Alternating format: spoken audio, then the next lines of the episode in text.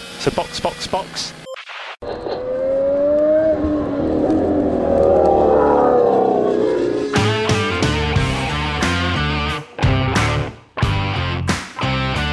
Olá, sejam bem-vindos ao episódio 89 do Box Box Box, o original. Eu sou Aninha Ramos e estou aqui com Denis Augusto.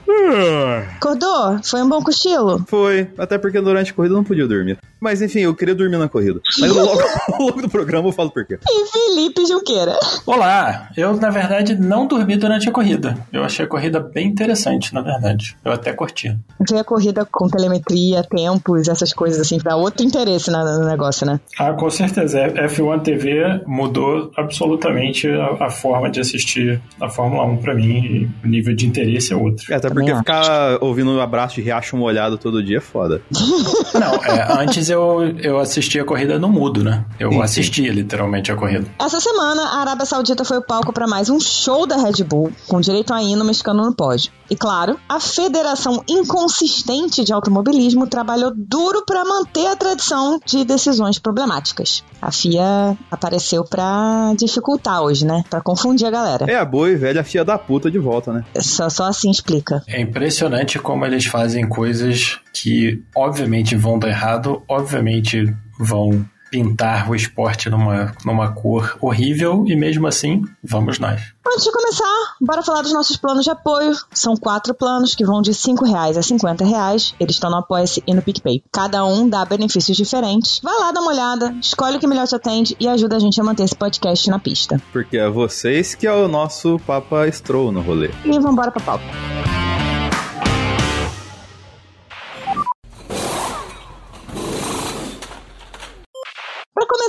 O pódio foi Sérgio Pérez, Max Verstappen e Fernando Alonso. Nada diferente do que a gente já tinha visto sexta e sábado. E semana retrasada. Nada diferente do que a gente esperava, né? Porque Leclerc largando lá atrás, o Sainz fazendo número. Quem ia mudar isso? É, tem uma coisinha diferente que é os ponteiros ali, né? Porque a gente esperava um, um Verstappen, Checo e Alonso. Mas aí tivemos o, o infortúnio do Max no, no treino. Foi o diferencial, sim. Mas tirando isso, nada de novo. Ele pegou, ligou lá Californian Girls e foi passando todo mundo. Na maior alegria. Até chegar no segundo. Que eu diria que não é um infortúnio, porque se não fosse a falha do eixo do carro do Verstappen, a corrida não ia ter tido tanta graça, porque o Verstappen ia largar na frente, deixar o o Pet pra trás e adeus, tchau. Assim, graça, eu acho um pouco forte falar dessa corrida. A gente concordou, Gra- chegou gra- uma hora que eu tava assim, dá pra dormir agora? Não, a corrida Cara, foi ótima, ela só não foi boa lá na frente, mas assim, Hum. várias coisas legais. O, o meio do pelotão foi ótimo. Até mais ou menos ali, um pouco depois do safety car, ela tava muito boa lá atrás, né? Dava pra prestar bastante atenção no meio do pelotão. Ali o Sargent com o Magnussen, acho, era o Huckenberg, não lembro, era uma Era o. Sargent com o Huckenberg. Ali tava uma briga boa. Mas chegou uma hora que até essa briga morreu. Chegou uma hora que deu uma barriga tão grande que tava todo mundo a mais de um segundo do outro e eu tava assim. Acho que dá pra dormir, né? Dá pra tirar um cochilinho. Eu vou fazer o meia-culpa aqui. Eu vi a corrida num churrasco, entendeu? Então, assim, eu assisti ao, ao modo que deu, tá ligado? Eu vi a largada, vi o momento de parada dos boxes, vi que aconteceu alguma coisa com o Alonso que depois fui entender o que que era, vi, vi os melhores momentos tal assim, mas falar que eu vi continuamente a corrida, eu estava entre a corrida e a picanha, entre a corrida e o truco, entre a corrida e alguma coisa nova que tenha surgido. Só não foi entre a piscina porque eu esqueci meu short. Mas enfim. Então, assim, eu sempre que olhava tava meio que mais do mesmo. Então, não quer dizer que eu fiquei totalmente desatento à corrida. Mas também não estava totalmente atento à corrida, entendeu? Então, foi tipo, né? É, chegou uma hora que assim, estabilizou. Mas teve pontos interessantes, né? Principalmente quando a gente olha a tabela de tempos, a gente tá acompanhando, né? Como os carros estão andando de fato, né? Não só vendo a corrida ali, mas vendo a telemetria, vendo essas informações que a gente pega no, no Multiviewer F1, que é maravilhoso, no F1 TV, há sites, né? O F1 Live, se eu não me engano, também é muito bom. Você consegue ter ter mais informações e aí você começa a ter um pouquinho mais de interesse em outras coisas, né? Além do que tá na TV, porque muitas vezes o, a direção de TV da F1 é uma bosta e não mostra muita coisa interessante. Hoje até que mostrou. Hoje mostrou bastante o, o meio do pelotão, principalmente porque não estava acontecendo nada lá na frente. É assim, quem faz a transmissão, no caso, ali, eu acho que já tem algum tempo, é a FIA, né? Independente da praça, não é? É a FON, na verdade, não é a FIA. É, é a FON, FON, FON, desculpe. Porque eu lembro que tinha uma época que, tipo, a transmissão era, logicamente, coordenada pela FON, mas a emissora local, ela, vamos dizer assim, dava todo o suporte, toda a estrutura e tal, assim, pra fazer o rolê acontecer. Isso ainda existe em Mônaco, se eu não me engano. Eu acho que esse ano vai acabar em Mônaco, né? Que eles mudaram o contrato de Mônaco, de repente esse ano a gente consegue uma transição melhor lá. É, porque aquela do Stroll foi ótimo.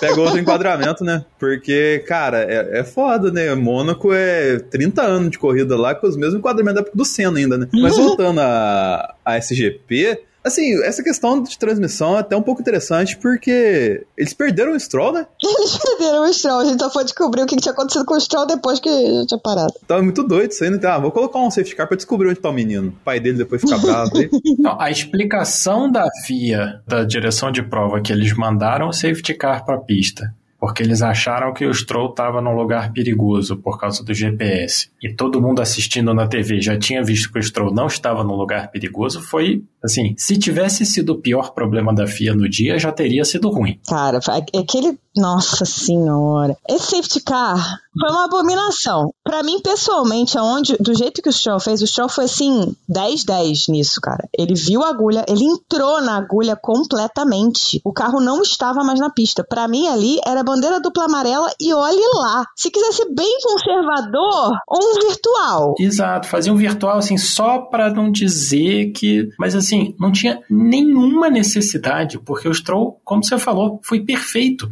Ele entrou certinho, era empurrar o carro dois metros, que ele obviamente não podia andar porque tem os fiscais de pista ali. Ele parou na frente de um, de um tratorzinho com guinástica. Tipo, o que mais você quer do piloto? Ele parou o carro fora da pista. É, a própria Ninha tá aqui para falar que em momentos piores a... carros pararam na frente dela e nada disso aconteceu. Sim, nossa, quando o Vettel parou na minha frente ali na, na reta depois da, da Lesmo, foi literalmente na minha frente, gente. Eu falo isso com muito, muito vontade, foi na minha frente, eu vi o Vettel passando assim na minha frente. Foi super tranquilo, foi super rápido, né? E era uma situação bem mais complicada, porque ele não tinha realmente espaço e ele não tinha como entrar na agulha agulha realmente era de ré. Né? Nesse caso do show, não, ele entrou de frente. Não tinha nem desculpa, né? É muito doido essa questão da FIA do critério, né? Porque, assim, a gente tava reclamando alguns episódios anteriores, questão de trator na pista, entendeu? Uhum. Aí, tipo assim, não, não, um trator na pista é perigoso. Mas lá, o carinho que você parou, você não sabe onde tá o carro tal, assim, cê, mas você já solta o safety car.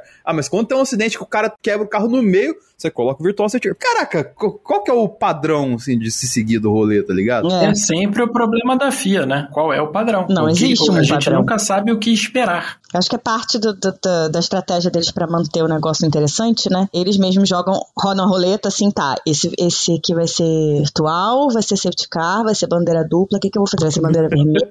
Aí roda a roleta. Hum, vai ser safety car completo pro carro que está fora da pista. Porra, só pode. Que, assim, se você pensar, o, o, o virtual nasceu daquela situação do Júlio Bianchi, que fazia todo sentido, né? Então tá bom. Então Uhum. você vai mandar um fiscal para tirar uma coisa da pista, você vai é, botar um, um carro de segurança na pista, uma coisa assim, ok. Virtual Safety Car, beleza. Mas assim, nessa situação, cara, ele tava na saída da curva 13, que para acertar ali, né, num, num acidente, tem que ser um acidente muito bizarro, e ele tava depois das barreiras do Tech Pro. Então, assim, o que mais você quer que o piloto faça? Acho que esse é o ponto. Ele estava depois das barreiras. Essa é a grande parada. Não era nem, ah, para o cara acertar, ele teria que perder a traseira e entrar. Não, não, ele, ele já tinha passado das, das barreiras. O carro estava fora da pista. Então, sim, precisava de uma atenção ali. Bandeira É. dupla amarela. Você não pode ultrapassar, você tem que andar com cuidado, papapá, reduz, você não pode ganhar tempo ali naquele setor. É isso. Porque aí o cara vai entrar com cuidado naquela área. Mas assim, era o show sair do carro, os fiscais não precisavam nem ir por trás do carro para pra empurrar ele, ou seja, entrar um pouquinho na pista ali, era só puxar o carro, na verdade, juntava todo mundo ali nas quatro rodas E que já tinha um estavam guindaste Pronto, acabou. na frente do carro dele. Não precisava Sabe, não- nem os fiscais fazerem nada. É, prende Pois o é. carro no guindaste, levanta o carro, põe o carro ali. Acabou. O que só reforça a tal da teoria de que eles sim perderam o Stroll na pista, tá ligado? Porque não tem o menor sentido lógico ter- pegar uma linha de raciocínio dos fatos que a Não. gente tem, assim, pra falar, ah, perderam o cara na pista mesmo. E, e, tipo, como que você Mas- perde, velho? A gente já viu como é a sala da direção de prova. Eles têm 400 telas. Ninguém olhou e falou assim: ah, tá ali, ó. Viu? Tranquilo. Cara, principalmente hoje nós, fãs, né? A gente tem F1 TV. Você pode ver a onboard do piloto. Caralho, entra na onboard do piloto, pronto, você sabe onde ele tá. Não faz o menor sentido. Aí você vê, nessa situação, era o momento, então, ah, não sei onde ele tá, perdemos contato, não sei o que que deu, deu algum problema, o GPS deu a louca, não estamos achando ele nas câmeras. Aí você bota o Virtual Safety Car. Aí você descobre onde ele tá, e aí, se for necessário, você tira o Virtual Safety Car e bota o Safety Car. Não seria o caso, seria o caso de tirar o, Virtual Safety Car e segue o baile. Agora, teve um caso, eu não lembro agora qual foi o GP, que alguém bateu numa Tech Pro e aí entrou o, o Virtual Safety Car, ficou muito tempo, ficou mais cinco voltas ou seis. Aí a galera parou, ou decidiu não parar. Eu lembro que rolou um negócio acho que isso foi 2021. E aí, logo depois, depois de mais cinco ou seis voltas de Virtual Safety Car, entrou o Safety Car. Demorou pra caramba. E eles falaram: não, a gente botou o Virtual Safety Car porque a gente não sabia se precisar reconstruir a barreira. Tava óbvio que precisava reconstruir a barreira. E aí, depois vimos que precisava e aí colocamos o, o Safety Car. Quer dizer, qual o parâmetro aqui? Eu tenho uma ideia muito moderna, muito doida, que eu não- muito futurista, que eu não sei que isso é possível. Que tal se tivesse um sistema que você se comunicasse à distância com uma pessoa para perguntar assim: amigo, o Stroll tá numa situação perigosa aí? que tal? É, eu, sei, eu sei o nome disso. É, é telefone. Ah, sim. Acertei? Que tal? Ah, Porque assim, que- os fiscais, eles têm que ter alguma forma que eles são informados pela direção de pista que deu, deu bandeira vermelha. Então, assim, esse sistema só funciona numa direção, só a direção de pista fala pra eles, eles não podem virar e falar assim, ó, tá tudo bem aqui, viu? Tá Não sossegado. Fazer aqui uma yellow e pronto. É inexplicável. Mas além da FIA ser a FIA, a Red Bull deu um show, né? Aí eu falei essa semana no, no Twitter que a, a Red Bull tá assim no- na Fórmula 0.5. Ela tá em outro patamar. Ela tá sozinha lá na frente. Era que nem a, a Mercedes em 2020, tipo, outro lugar. Ninguém vai chegar ali. E o Alonso ficou perdido no limbo ali do, do P2. Depois no final foi o P3, né? Porque, obviamente, o, o Max chegou. Mas ele largou muito bem. Ou o, o Pérez largou muito mal, não sei muito bem. Ah, acho que é mais o Pérez largou mal pacas. É, Eu não vi, eu não vi a largada do Pérez. Quando eu vi a largada, assim, não deu pra eu perceber, Eu entender acho que nem o Pérez viu a largada dele mesmo. Quando viu, Eu já tinha só sei que largado. quando eu olhei, o Alonso já tava na frente. Aí eu falei, porra, boa, Alonso. Mas não durou muito. Cara, mas o Alonso nem dividiu a freada com o Pérez. Ele chegou na curva e é uma, uma retinha mínima. Ele já chegou lá na frente. O Pérez ele teve uma largada de botas, tá ligado? O Bottas já Foi. dá umas dormidas, assim, sabe? Parece que não tá prestando atenção. É, É, dá uma dormida bem. ali, né? É, eu não sei se, tipo, eu acho que no caso do Pérez não é, mas será que, pô, ele tava numa zona de conforto tão grande, fala, cara, vou só largar qualquer jeito aqui, o carro é mais forte, passa daqui umas duas, três voltas. N não sei se é isso, tá que ligado? não Mas deixa de ser verdade. Sim. Que Sim, ele sim, depois infelizmente. ultrapassou o Alonso com zero de dificuldade. que é o- outra categoria praticamente. É então, isso. assim, não sei se é displicência, mas eu acho difícil o Pérez ter esse tipo de displicência, tá ligado? É isso que, que me pega. Isso tudo não adiantou patavinas porque o Alonso deu uma de Ocon e largou fora do colchete, né? O Alonso jovem, né, piloto. é- é, ele esqueceu como é que larga na primeira fila, né? Ele chegou ali na primeira fila, olhou, tava tudo vazio na frente dele, ele perdeu a noção de onde é que fica o, o carro ali na Ele, primeira ele, ele ia alinhando na segunda fila e falou: Ah, não, tô lá na primeira, não tem ninguém lá. Ele jogou e jogou o carro um pouco pro lado, assim. Só É, pode. aí errou feio, errou velho, rude. com 40 anos nas costas e me errando largada, errando colchete, pelo amor de Deus, velho. Aí isso chegou a gente no segundo erro da FIA, que foi assim também sensacional. A FIA deu uma punição pro Alonso, porque, né, largou da posição errada. Regras são regras, nesse caso aí não tem muita opção. Errou o colchete, é punido, 5 segundos. Igual o Ocon foi na primeira corrida. O Alonso foi cumprir a punição e o macaco, né, que tava na mão do, do mecânico, encostou no carro. Não foi tipo, ah, ele tava encaixado e perfeito para já começar trabalhando. Não, não. Ele encostou na luz de freio. Sabe o que faltou nesse pit stop, Aninha? Ah. Aquele áudio do Sérgio Malandro. O macaco, olha o macaco! Olha o macaco! faltou isso ali, teu. Resolvi o problema, sim, resolvi o problema. Mas durante a corrida, ali no início da corrida e tal, né, naquele momento, tava tudo certo, ninguém tinha percebido nada. Chegou no final. Inclusive, tava tudo certo. Agora, depois de tudo resolvido, eles falaram que quando o Alonso cumpriu a punição, a direção de pista e a central em Geneve, que, que é responsável por checar isso, os dois falaram que a punição tinha sido cumprida corretamente. Sim. Aí, na última volta, a direção de prova falou: não, não, talvez não tenha sido cumprida corretamente. Mas aí entra a teoria da conspiração. Por quê? Alguém Porque ligou, né? antes da última volta, a Mercedes avisou o Russell que o Alonso talvez levasse uma punição. É o cachorro-lobo, Então- né? O cachorro-lobo atento. O mais óbvio, o que, que é? O mais óbvio é que a Mercedes estava enchendo o saco da direção de prova para punir o Alonso. O que é parte do jogo, tá, gente? Com certeza. Faz parte do jogo. Tá, certíssima Mercedes. Certíssima Mercedes. O erro foi a FIA ter caído na pilha e ter mudado a decisão dela. Porque a decisão dela não estava errada antes. Todo mundo tinha olhado e falado, hum, tá tudo certo. E aí, de repente, porque tem um frame de um segundo em que o macaco encosta na luz de freio, e aí na- parece que nas reuniões antes da corrida, né, com as equipes e tal, tinha ficado decidido que encostar no carro ia ser igual a trabalhar no carro. Mas essa foi a razão pela qual o Ocon levou a punição. Então, Exato. assim, não é que é uma coisa que nunca tinha sido vista antes, assim. Todo mundo Pois sabia é. disso. Aí o que que a Aston fez? Mostrou pra FIA vários vídeos de outras situações em que ni- ninguém tinha sido punido. Inacreditável, né? E aí a FIA foi e revogou a punição. Ah, eles fizeram assim, né? Ah. Ah, é Aí- verdade, né? A gente não fez isso antes, né? Então, é. Que foi outro treco bizarro. A Aston Martin ter entrado com recurso, o recurso ser decidido ali na mesma hora, isso nunca acontece. Então, assim, não, sempre foi demora. tudo fora do normal nesse negócio. Não, e aí vai a. é, é, tipo assim, aí o Alonso vai pro pódio a Mercedes, Uno! Aí quando vê a, a Aston Martin contra Uno. É, foi tipo um negócio Foi assim. mais quatro, mais quatro, mais oito, mais doze, mais dezesseis. E aí o coitado do Russell aqui, que sim, Ana Molinari viu todo o onboard do Russell, a gente sabe disso. Ela ficou totalmente indignada porque o menino vai lá na entrevista, fica todo felizinho, pega o tro- troféu, bate foto com o troféu e tem que devolver o troféu de novo. Mariana Becker deu notícia pra ele, né? Né? Na Ah, hora não, que a Mariana cara. Becker foi entrevistar ele, a Mariana, então, desculpa eu interromper aí, mas CP3, tá? Hã? What? Ele mandou um what tão engraçado. Olha Foi tudo errado.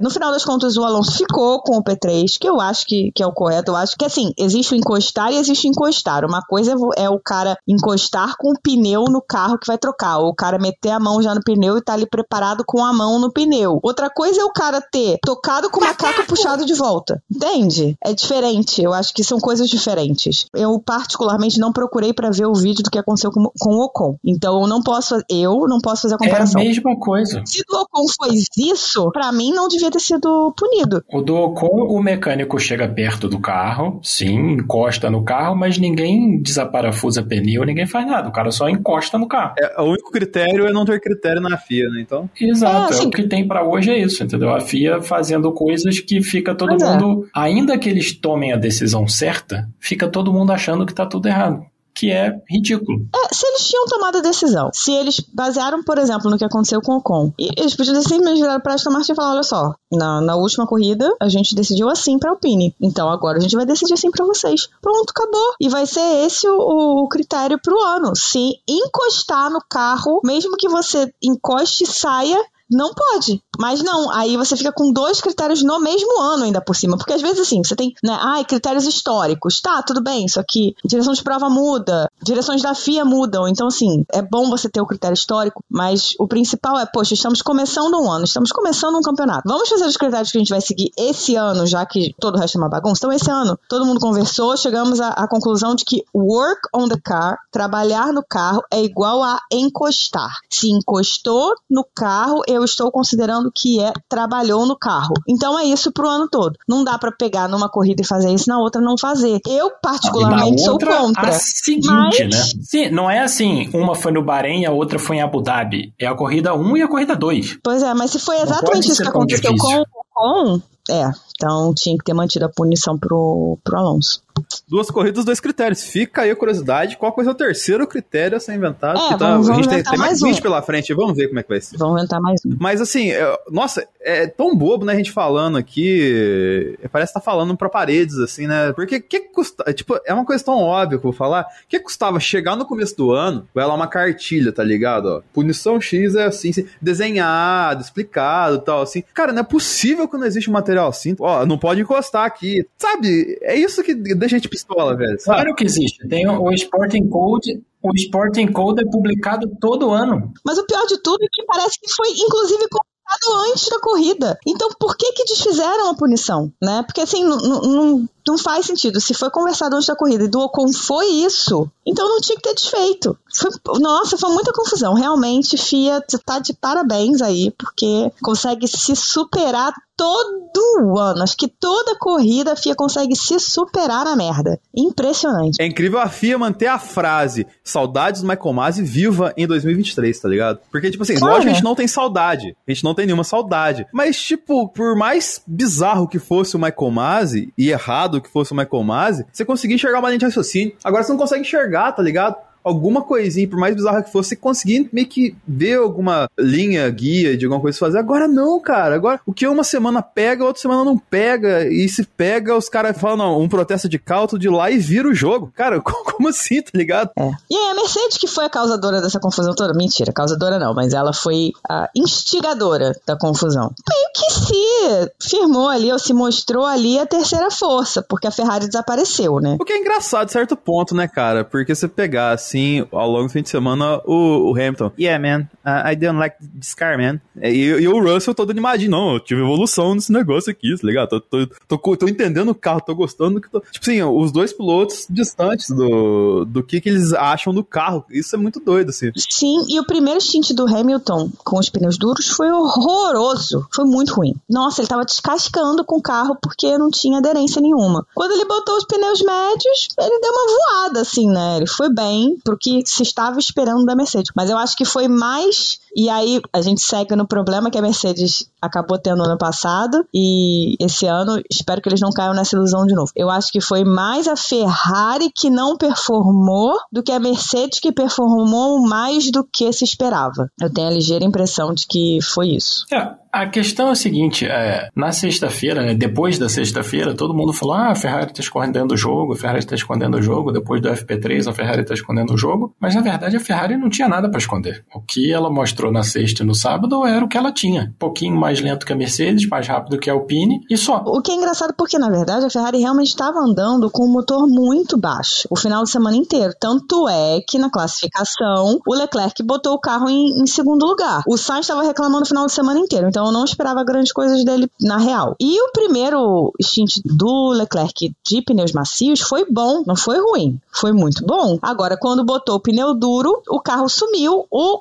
Carlos não conseguiu andar e o Leclerc chegou a um ponto que falou assim: cara, eu não vou fritar meus pneus aqui, não vou passar o Carlos agora e não vou chegar no Hamilton, deixa como tá e não vou nem não vou correr atrás disso aqui não, porque não vai mudar muita coisa. É, foi assim, falando especificamente da Ferrari, foi tudo errado, né? Porque foi. o Leclerc largou de macio, que era Ok, eles fizeram uma aposta que faz algum sentido. Aí o Leclerc, obviamente o macio dele, ele fez uma mágica e durou mais do que o médico do Sainz. Aí, depois do pit stop, Leclerc sai atrás do Sainz e eles não fazem nada. Tipo, ah, ok, tá tudo certo. Acho que já entramos no Ferraricast, né? Sim, põe a vinheta agora.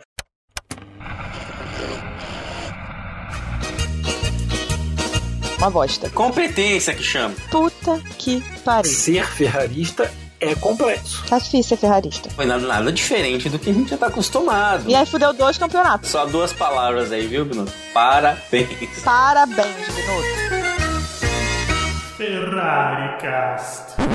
É óbvio, entendeu? Você troca os pilotos, fala pro Leclerc, ó, vê aí o que você consegue fazer. É tão óbvio que como que ninguém... A, a McLaren fez isso com o Piastri e o Norris, e o Piastri é primeiro ano dele. Virou Pois pro é, Norris cara, falou, era muito cara tá óbvio. mais rápido, deixa ele passar, pô. Era muito óbvio. O, o Leclerc passou a corrida inteira, não a corrida inteira, mas ah, o primeiro stint todo e o início do segundo, né, de pneus duros, virando um pouquinho melhor do que o do Macios, bem melhor, pneus duros um pouquinho melhor que o Carlos. O Carlos Sainz reclamou o final de semana inteiro que não estava se entendendo com o carro. Não é uma questão de gostar ou não gostar dele. Ele reclamou, né? Então, assim, ele não estava confortável com o carro. Ele falou depois da classificação que ele não estava confortável com o carro, que ele errou no primeiro setor, que o primeiro setor dele estava ruim, né? Então, cara, saiu ali. Para começar, o Leclerc já estava colado no Carlos antes da- das paradas, né? Quando parou, voltou atrás, porque sim, mas no geral ele estava muito próximo, já ia passar na pista. Quando voltou, teve o safety car, o engenheiro do Leclerc, que eu até hoje não sei o que este cara continua fazendo ali, tá? É o que eu ia comentar com vocês, porque, tipo assim, o momento eu vi o Leclerc pistola da vida, eu não entendi o que, que era. Não tem um final de semana que o Leclerc não descaixa com chave no, no rádio. O chave é muito confuso. Ele passa as informações erradas. Ele demora para passar as informações. O Leclerc pede a informação, ele pior não é passa. que ele demora. O que o Leclerc estava reclamando hoje dele era isso. É que ele não falou uma coisa que ele tinha que ter falado. E o Leclerc perdeu a posição pro Hamilton por causa disso. Porque o Leclerc não sabia que o Hamilton tinha parado. E o Leclerc não sabia que ele tinha que dar uma aproximada do, do Carlos ali antes da linha do safety car, porque o Hamilton tinha parado. Então ele tava tranquilo, dando espaço. Crente que ele tinha vantagem de pneu, né? Sobre o Hamilton. Exato. E assim, gente, quando gruda, destrói o pneu. Então o ideal quando você tá num safety car é antes, né? Quando você ainda não, não sabe que o safety car vai sair, é dar um espacinho pra você, pro cara ter um, um, um ar livre ali, um Por pouquinho. isso até que tem a regra dos 10 carros. Porque Exatamente. você precisa dar uma distância para o carro ficar mais. é, não ficar tão quente e tudo mais. Exato. Então ele abriu aquela distância porque era o Carlos, né? E ele não sabia que o Hamilton tinha entrado. Só foi descobrir que o Hamilton tinha entrado, que ele precisava estar grudado no Carlos depois que o Hamilton já estava saindo. Não, e, e aí o, o, Chave virou para ele e falou assim: ah, pode acelerar depois da linha 1 do safety car, né? Para ele fazer a volta mais próximo do Carlos. Ele falou isso lá no final. Então, assim, pneu não estava na temperatura certa, freio não estava na temperatura certa. Assim, é um erro que se fizerem na Fórmula 3, você vai olhar e falar assim: pô, que palhaçada, entendeu? Pô, não pode fazer na Fórmula 1, cara. Exato. Eu, eu não sei, eu realmente, assim, dos problemas da Ferrari que existem, um dos principais pra mim hoje é o Chave. Assim, não tem comunicação boa com ele, sabe? É, a única coisa que ele faz bem é ganhar clássico, né? Que ele ganhou do Real Madrid de novo. Mas, Aninha, você acha que essa questão na. Porque essa semana a gente teve, né? Algumas informações vindas lá de Maranello que a gestão Fred Vassourinha tá dando uns conflitos na galera lá. Você acha que talvez agora, com a mão pesada de Frederico Vasseur, pode ser que aconteça alguma coisa com chave ou você, você não tem esperança mais? Olha, eu acho que não é a mão pesada do Vasser, não. Eu acho que foi o fato, por exemplo, de Leclerc simplesmente não ter falado mais nada no rádio depois disso acontecer. Aliás, depois disso acontecer, não. Depois que ele reclamou no rádio que ele não estava conseguindo se manter próximo do Carlos, porque estava destruindo o pneu, estava difícil de manter o ritmo ali por causa disso, e a Ferrari não fez nenhuma menção de trocar. Eu acredito que ele não tenha querido pedir de fato, né? Ele quis dar aquela, olha, tá difícil de eu manter o ritmo assim, porque não dá pra eu ficar colado que tá destruindo os pneus. Quando ele viu que a Ferrari não ia fazer nada, ele falou assim, quer saber? Eu vou manter minha distância, vou manter meus pneus vivos aqui pra eu chegar até o final, não precisar parar, e paciência. E não falou mais nada no rádio, a ponto de o Chave virar pra ele e falar assim, dá um reset aí no rádio. E ele não falou nada. Aí o Chave falou de novo, dá um reset aí no rádio. Aí ele falou assim, não, não é problema no rádio. E Caraca, clima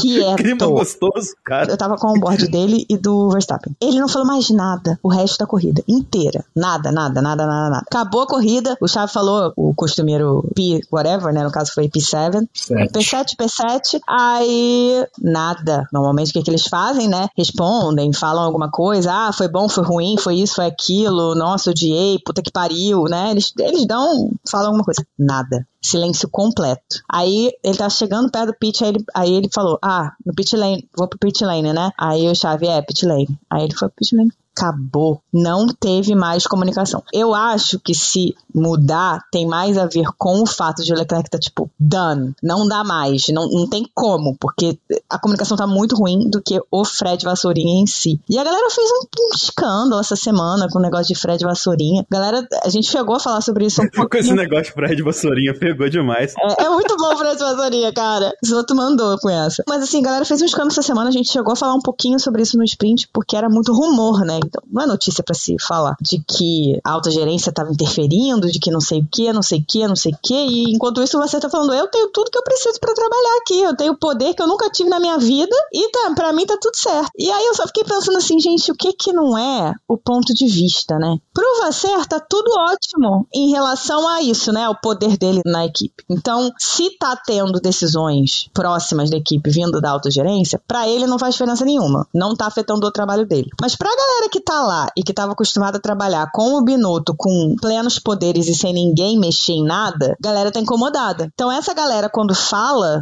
né, quando é fonte de alguma coisa para alguém da, da, imprensa italiana normalmente, né, fala em tom ruim, tipo, ah, tá ruim, não é bom, eles estão mexendo, eles estão fazendo, tá acontecendo.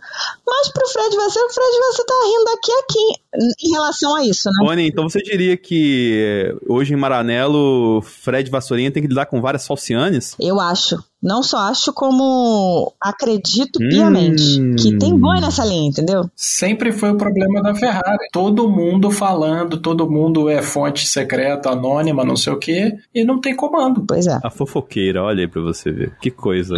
Cada, é... cada, ano é um problema na Ferrari, é, é muito e, doido. E, e, não é nem a questão de não ter comando, a questão é que, assim, qualquer comando que exista fica completamente minado pelas críticas externas, porque aí como é que você vai trabalhar lá dentro? Se tá todo mundo lá fora falando o que tá acontecendo em coisas que não estão, e aí você fica assim, pera, o que que eu não tô vendo? Aí o comando começa a ficar meio pistola, tipo, desconfiado, né? Porque você não tá vendo aquilo, tá tudo muito bem para você. E de repente tem gente falando que tá acontecendo isso, isso, aquilo. O que tá acontecendo? E começa a ter linha cruzada. Então, isso era uma coisa que eu acho que tava, tava esperada pelo Vasser porque ele deu uma declaração que ele falou de que ele esperava que pessoas fossem sair porque eram pessoas do Binotto. Então, por exemplo, o David Sanches, que saiu, era uma pessoa do Binotto. O Mekis, que quer sair, né? É uma pessoa do Binotto. O Rueda, que foi jogado para a fábrica, é uma pessoa do Binotto. Então, eu acho que ele tá meio que. Tá, já tava esperando por isso. Por algum tipo de estresse nesse sentido. Mas,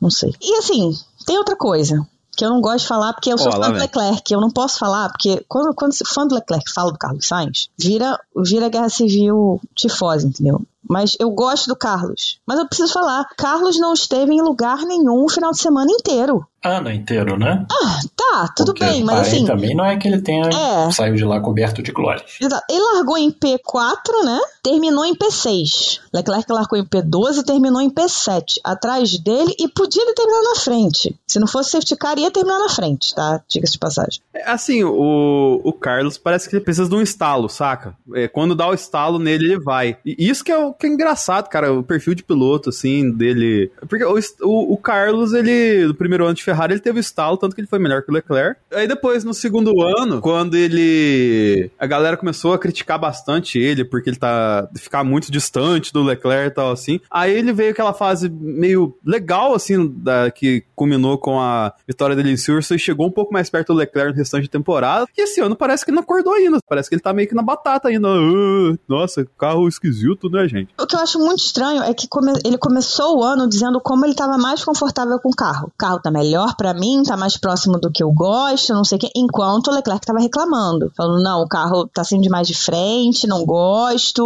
vou ter que me adaptar, tô me adaptando. Adaptou. Tanto adaptou que fez aí o P2, enquanto o Carlos fez o P5. Em relação a 2021, eu acho que foi um pouco ilusório, assim, em relação ao Carlos. Não que ele não tenha ido bem, ele foi muito bem, foi o ano de adaptação. Sim, sim porque o Leclerc tava foda-se, na verdade, né? Só que no final do ano o Leclerc tava foda-se. Na última corrida, era pra ele ter ficado lá com P5, sei lá. E aí ele tacou o foda-se quando teve um, um, safety car. Não sei se foi virtual se foi safety car. Ele tava com problema de pneu, o pneu não tava muito bem, mas assim, ele podia ter ficado na pista e ia estar tá tudo certo, ele ia terminar o ano em quinto. Ele tava tão foda que que quinto lugar para ele fazer diferença nenhuma. Que ele pegou e falou assim: não, vamos tentar trocar. Ah, você quer tentar trocar? Vamos tentar trocar o pneu. Ele entrou, fez o box, trocou o pneu, não deu porra nenhuma. E ele terminou lá em sétimo, sei lá, foi passado pelo Carlos, não lembro se foi passado pelo Norris também. Mas enfim, o ano foi. A, a, o resultado de 2021 foi um pouco ilusório em relação ao, ao que o Carlos poderia fazer ou ao que o Carlos fez, no caso, né? 2022 foi um pouco mais real, porque por mais que a Ferrari tenha tido muitos problemas,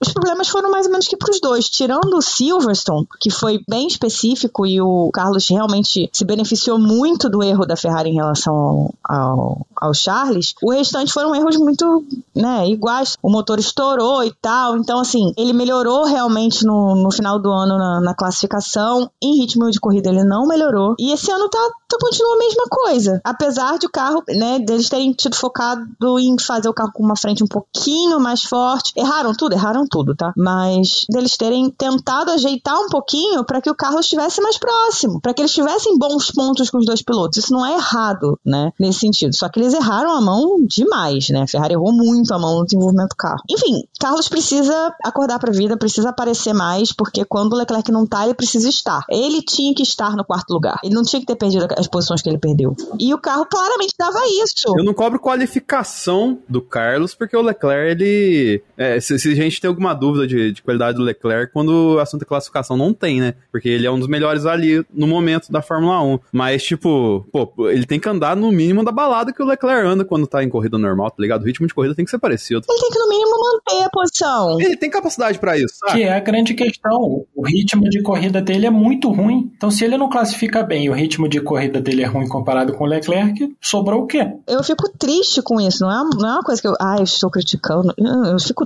triste de criticar o Carlos da forma como tenho criticado e como tem sido necessário criticar, porque assim, não tá dando resultado. E é uma bosta pra Ferrari, porque você tem dois pilotos que têm dois estilos diferentes, então a Ferrari meio que tem que dar uma escolhida ali no que, que vai seguir. E mesmo quando segue o estilo do cara que tá com um pouco mais de dificuldade para tentar chegar aos dois e ter ponto com os dois pilotos, não funciona, porque o cara não rende, né? Mesmo com o carro merda, o Leclerc botou lá a P2 e, e veio descendo o cacete em todo mundo, né? Foi de 12 a sétimo e o Carlos saiu de P4 para P6. Não tem explicação, sabe? Não tem, não tem como dizer, ah, porque foi melhor porque terminou na frente. Ele tinha que terminar na frente, porra, ele largou na frente. Mais largou vergonha seria se ele tivesse frente, terminado né? atrás. Muito e podia ter terminado atrás, podia. Se não fosse safety car, tenho quase certeza que ele terminava atrás. Aí era vergonha total. Aí os tabloides iam falar amanhã. A, a fofoca começou a ter Maranello se acontecesse isso. Chega de Cash.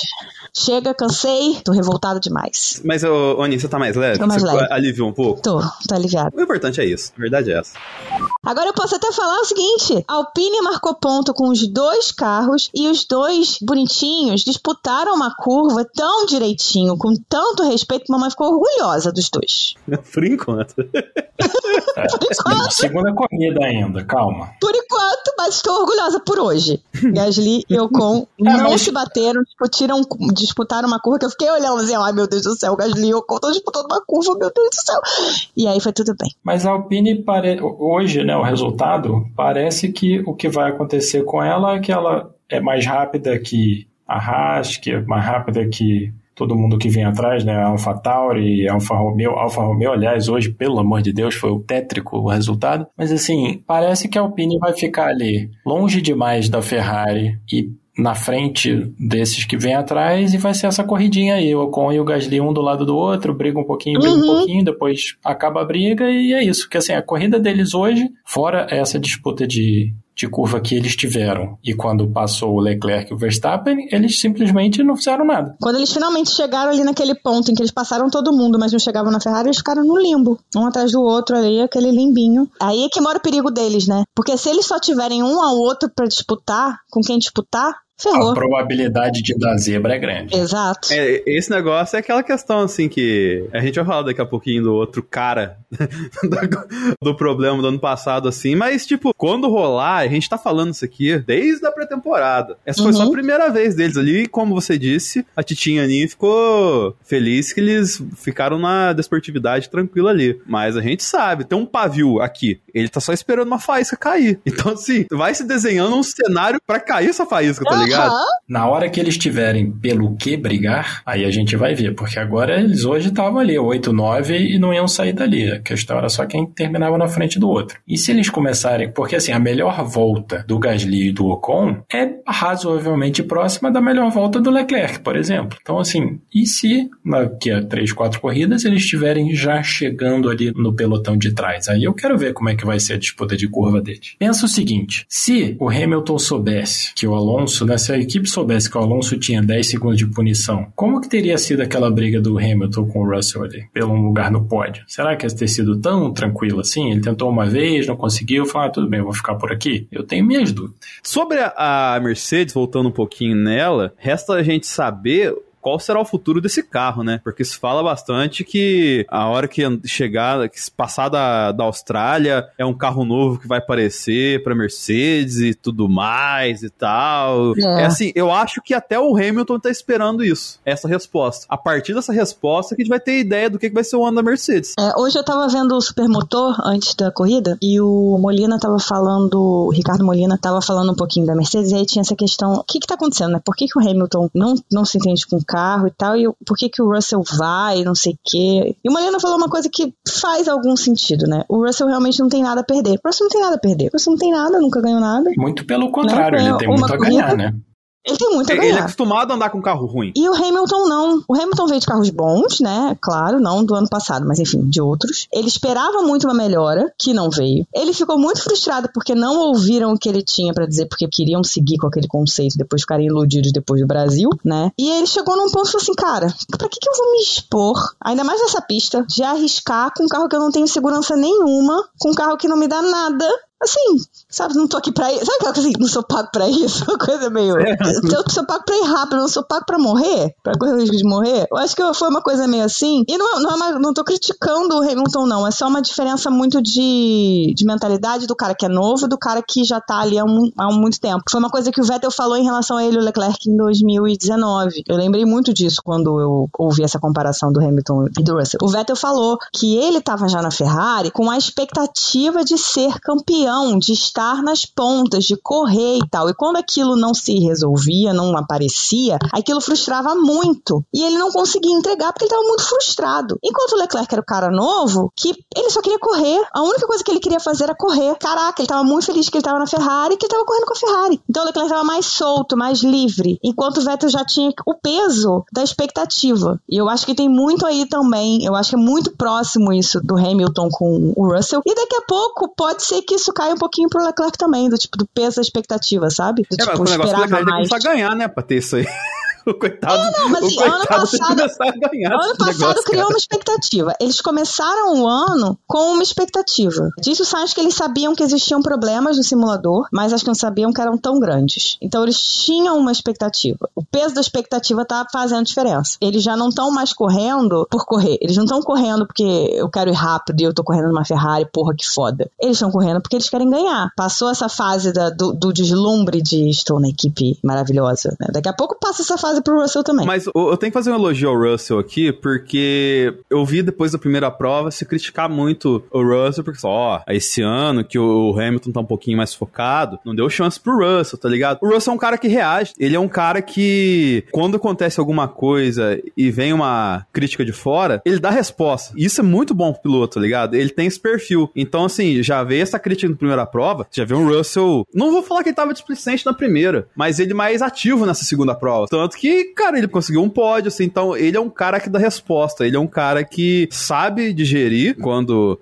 o cenário dele, assim, está talvez desfavorável e tal, e sabe responder da forma que tem que ser respondido, tá ligado? E isso é muito positivo da minha visão. Vindo de um cara que, como a gente falou aqui, tá acostumado a andar com um carro ruim, entendeu? Isso vai querer pegar um carro bom de verdade, vai ser muito importante uma disputa de campeonato, por exemplo, você ter é. essa reação rápida. E o Russell não. Ele não fica cabisbaixo, né? Não. Você não, não. vê o Russell, tipo, ah, puxa, que coisa. Não, é assim, ok, o que, que tem que fazer? Tem que fazer isso? Vambora. Ele tá sempre dando o máximo dele. E não é que todos os pilotos façam isso, né? Pois é. E falando em gente nova, Piastri deu um show na classificação com aquela McLaren horrorosa, mas a corrida da McLaren foi um inferno na terra de novo, né? Ah, a Maquilata aí, ó. Claramente o pior carro. Foi muito azar do Piastri, porque a largada foi limpíssima, só ele perdeu um pedacinho do carro, teve que parar aquela coisa toda. Mas assim, Uhum. pensa que ele parou no final da primeira volta, levou o pneu dele até o final, ele deu Sim. 49 voltas no pneu. E Mágica. o Norris, com pneu médio, foi falado pra ele: deixa o Piastri, Piastri passar pra atacar o Sargent, porque você não tá conseguindo. Ele foi lá e passou o Sargent. Sim. É. Ai, gente, desculpa, mas tá, A batata do Lando. Pô, a batata do Lando deu uma mega assada hoje. Nossa, mano. Quando o Piastri entrou, eu fiquei assim, eu não sei se eu quero que ele desça o sarrafo no Lando, porque pra mim rolou uma sabotagem com, com o Ricardo, ou se eu quero mais é que a McLaren vá mal e os dois vão mal, porque o, o, o Piastri também foi bem sacana com a Alpine. No final de contas, eu ganhei os dois, porque a McLaren tá ruim. e o McLaren é pior tá carro, pior carro do ano, ajudando. tranquilo, né? tranquilo. Nos testes eu já tava vendo isso, mas quando eu falava isso, eu já, não, a Williams não vai fazer, a Williams não vai crescer tanto assim, a ponto de passar a McLaren, gente. Mas tá a. Williams não cresceu. Tanto que os dois foram eliminados no Q1, ué. A McLaren é que piorou mesmo. Mas eu acho que o Williams tá melhor, eu acho que cresceu sim. A McLaren foi uma bosta. Eu acho que essa questão de equipes que cresceram ou não, não sei se pra esse programa cabe, mas talvez pro programa da Austrália já caiba a gente fazer uma análise equipe por equipe, não, não logicamente ficar um programa inteiro fazendo análise, Uhum. mas tipo, já caiba a gente fazer no, no- no GP da Austrália uma análise, tipo, quem melhorou e quem piorou em relação ao ano passado, tá ligado? Uhum. Porque já, já é uma amostra de três corridas, três corridas com perfis diferentes. A gente já tem um- uma média. Obviamente, a McLaren andou muito pra trás. Não foi pouco, foi muito pra trás. Eu não sei porque, tipo, se é karma, o que, que é isso. Porque, é, é, tipo assim, parece que é um pouco desproporcional o pecado que a McLaren tá pagando, saca? Caraca, tipo, tá legal, Nossa. os caras fizeram merda e tal. assim, Mas pra tanto, saca? O destino tá muito doido com a McLaren, velho. Erraram feio, erraram rude, o carro tá realmente muito ruim. Eles dizem que vão trazer mais evoluções pra Austrália, assim como a Ferrari, assim como a Mercedes, né? A Mercedes falou que o novo conceito do carro já está sendo testado, que tá ótimo, não sei o quê. Aham. A Mercedes está focando mais na, na etapa europeia, né? Pós aquelas três semaninhas. Vamos ver se faz alguma diferença para McLaren. Eu fiquei muito feliz, na verdade, foi com a Williams ali, tirando o, o álbum ter, né, quebrado o ter tido uma quebra ali de freio, mas o Sargent tava ali, ficou um tempão ali batalhando com o Huckenberg, né, e com o De Vries, depois acabou sendo passado, enfim, realmente a Williams ainda não tem o estofo para grandes batalhas, mas só o fato dele estar ali 12 segundo, 13 terceiro, 14 quarto, né, É, e o novato, né? É, Novato. Teve um problema no treino que o, o Sargent ele não conseguia fazer uma volta competitiva. Nitidamente com medo do muro, entendeu? Sim. Então, assim, ele tá começando a pegar a manha do rolê, saca? É. É, foi que nem o ano do Zou ano passado. Só que o problema é que o Zou, ele parece que ainda tá no ano passado, né? Eu acho que o Joe tá bem. A Alfa Romeo que não tá. O Bottas É. tem uma corrida horrorosa, o carro dele não. Nossa senhora, ele, ele parou cinco vezes. O Bottas botou pneu macio e aí aquela coisa, pô, será que eles vão tentar fazer a, a volta mais rápida de novo? Pô, a primeira volta dele de macio foi dois segundos mais lenta que o Pérez, a terceira foi um segundo e sete, quer dizer, ele até mandou mensagem né, de rádio para a equipe Uhum. perguntando se eles estavam vendo algum dano. Ele falou, não entendo o que está acontecendo com o carro. Pois e chegou é. em último, né? O último, o único carro que levou volta Uhum. e chegou 40 segundos atrás do Norris. Que parou umas 500 vezes também, né? É, o Norris parou também na primeira volta, junto com o Piastri, depois parou de Uhum. novo, e mesmo assim, o Bottas, 40 segundos do Norris. Só pra gente fechar aqui, pra gente ir pro melhor pior decepção, eu vou deixar um alerta, na verdade. Nick De Vries, se a batata do Lando tá assando a sua, meu amigo, vamos ficar esperto, hein, cara. É, De Vries também não foi bem, não. Não que, a- que, não que a AlphaTauri esteja dando muita. É que nem a McLaren, né? Não tá dando muita O ajuda. da AlphaTauri é ruinzinho também, hein? Pelo É, mas, mas o. Tsunoda disputou Mas ponto o hoje, Tsunoda né? tava disputando ponto Não, hoje. Ficou mas o- arrasado, deu grito quando Mas o. Tsunoda é inexplicável o que, que ele estava fazendo fazendo em P8. Ele tava na frente das Alpines ali na hora, Uhum. depois do safety car. Era uma coisa assim, peraí, como que isso aconteceu? Como é que é, é a tartaruga na árvore, né? Foi incrível que ele, assim, ele, de repente, você olhou e falou, ué, o Tsunoda tá fazendo aqui? tá Che- aqui? Teve uma hora, é, pit stops e coisa e tal, que o Tsunoda tava em sexto, ele largou em É décimo. muito doido isso, né, cara? É. Na hora que as Ferraris pararam, o Tsunoda tava na frente das Ferraris. E depois, ele- só que ele, assim, ele largou em décimo sexto, Sim. foi eliminado no Q1 e tava lá disputando com o Magnussen. Vou te falar, eu tava on board com, com o Magnussen, cara. O Magnussen sofreu pra passar o Tsunoda, cara. Mas o Tsunoda é difícil de passar, rapaz. Ele não vende fácil, não. Assim, porque ele é Ele não louco, vende né? fácil mesmo. Ele é louco. Ele é um velho em corpo de criança, né? O Thiago, no episódio passado, falando de to Survive, ele falou. Nossa, ele falou muito, muito, muito certo, aliás. O Tsunoda é um pincher. Sim, ele é todo, ele é todo fofinho, ele é todo fofinho. E aí ele entra no carro e ele vira um louco. É isso. Ele é um gremlin, entendeu? Todo bonitinho. Molhou o gremlin, pronto. Morreu. Virou, virou um monstro. É, é o Tsunoda. Ah, no, no caso dele, botou o capacete, as, as mensagens de rádio dele. Você acha sempre que ele tá querendo assassinar É alguém. isso. Ainda que ele esteja falando que o carro tá muito bom, que tá tudo certo e tal, você acha, pô, ele tá revoltado. É isso. Então vamos lá. Vamos pro melhor, pior decepção? Vamos. Vou começar comigo hoje, porque, né? Na semana passada passei pros outros, hoje eu começo comigo. Melhor pra mim foi o Tcheco, apesar do erro no- na largada. O resto da corrida dele foi, assim, tem nada, nada, nada pra se falar. Gostei que ele botou moral na Red Bull e falou assim: pera, vocês estão mandando informação diferente pra mim e pro Max? Por que, que o Max pode virar 32 É, isso foi eu tenho que esquisito, virar- né? E eu tenho que virar 33-0. Não, não, o Max também tá sendo mandado virar 33-0. Mas ele não tá virando 33-0. Então passa a mesma, mesma informação pra nós dois. Não, não, você free, free to push, free to push. Pode forçar, pode forçar. E aí ele foi correr. Então, curti, botou moral, isso aí. Pior pra mim foi a FIA.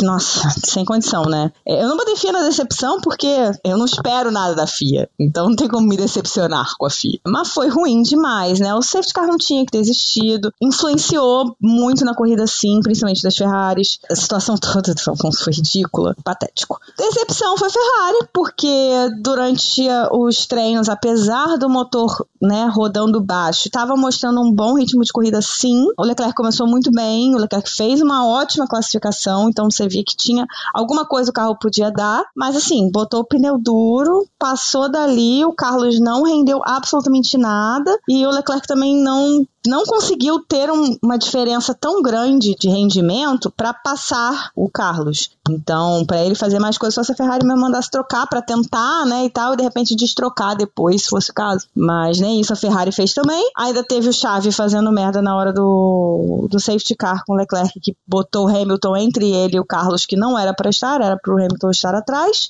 Enfim, a única coisa boa da Ferrari foi o pit stop, que foi 2.10. Foi, assim, Mais rápido da Incrível. corrida de novo, né? o mais rápido da corrida de novo. É, aqueles mil pitstops da pré-temporada fazendo efeito, né? Fizeram efeito. Vai lá, Denis, os seus. Melhor, o Tcheco. Apesar da dormida da largada, o Tcheco ao longo da prova, ele foi o que deveria ser. E eu acho que, tipo, se ele conseguir manter isso, a gente é, é- sabe que é uma torcida pelo, pelo improvável. Mas se ele conseguir manter isso e. Isso é competitivo, saca? Pode Uhum. ser que seja algo interessante pro campeonato, assim. A gente, é que a gente tá falando que é, é o Tcheco contra o Max. E esse que é o, o agravante do rolê. Então, É. assim, a gente, a gente torce. É que o Tcheco seja um pouquinho mais enérgico é, ao longo da- das outras etapas, além das pistas de rua, né? Logicamente, porque na, na, na rua o Tcheco domina, ele é rei. Então, assim, é, a gente espera um Tcheco das ruas nas pistas agora. Gostou dessa, né? Boa. Eu. O pior é o Lando, por essa tiriça que foi a corrida dele, tá ligado? Então, assim, eu acho que a batata dele tá assando, ele tá começando a, a sentir, porque ele não teve esse tipo de, de entreveiro na Fórmula 1 ainda, né? Ele foi tudo muito fácil, entre aspas. Ele ou deu sorte, ou teve bastante é, segurança pra fazer o que ele sempre fez dentro da McLaren e se manter à frente dos companheiros, assim, ou se manter competitivo de modo interessante perante seus companheiros dentro da equipe. Mas agora, se ele não abrir o olho, o, o Piastri, ele já deve estar pistola por não estar correndo num carro como o da Alpine, então vai ter alguns problemas ali. E a decepção é a FIA, além de todas as questões aqui que eu, que colocamos ao longo do programa, a decepção mais óbvia, o elefante da mesa da Arábia Saudita é correr na Arábia Saudita. Então, assim, Sim. é um país que não deveria passar lá e eu não posso passar um cash em branco sem falar da decepção do órgão que administra a categoria que a gente tanto ama de correr num lugar tão deplorável, assim. Então, como se não bastasse todas as decepções de inoperância dela ao longo da prova, a decepção de levar os pilotos para um lugar como este, que tá um pouco mais seguro dentro da pista, tá ligado? Mas que ainda é perigoso dentro e fora da pista. É a minha decepção da semana. Felipe. Eu vou numa direção diferente. Eu melhor pra mim eu vou dar pro Piastri, que deu 49 voltas de pneu duro e como a gente falou, tava tão bem com o pneu duro que o Norris foi mandado sair da frente para ele atacar o Sargent. E ele passou o Sargent que tinha o pneu médio mais novo, segunda corrida dele, é, e ele já demonstrando uma qualidade muito boa de uma das coisas mais importantes que é preservar a borracha da Pirelli.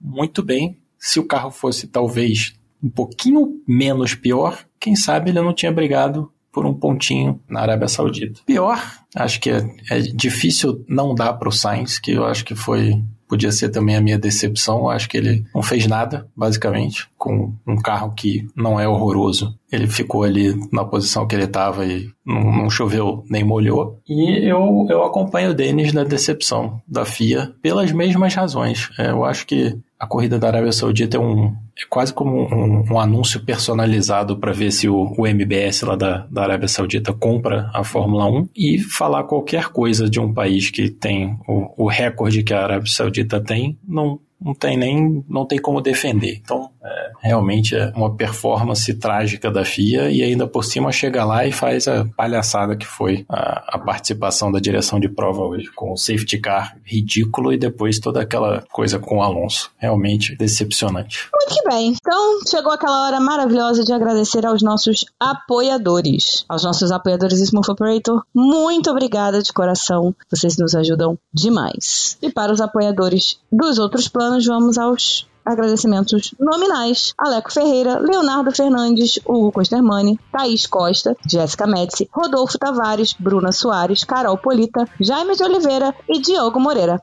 Além disso, se vocês quiserem falar com a gente, estamos no Twitter e no Instagram em arroba cashboxboxbox. Também temos o nosso e-mail, podcastboxboxbox.gmail.com. Também é a nossa chave do Pix, por caso você não, não poder, não querer, não conseguir ajudar a gente com uma assinatura mensal. Além disso, avalie a gente, 5 estrelas, 100 pontos, 10 pontos, o que o seu agregador, o que o seu reprodutor de música pedir, para que a gente tenha um engajamento melhor e apareça para mais pessoas e, e para a gente poder continuar crescendo. Muito obrigado, galera. Semana que vem tem mais. Box, box, box. Valeu! Falou!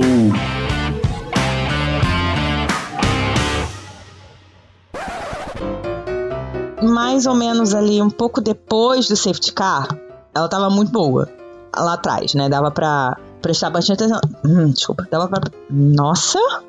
Dava pra prestar.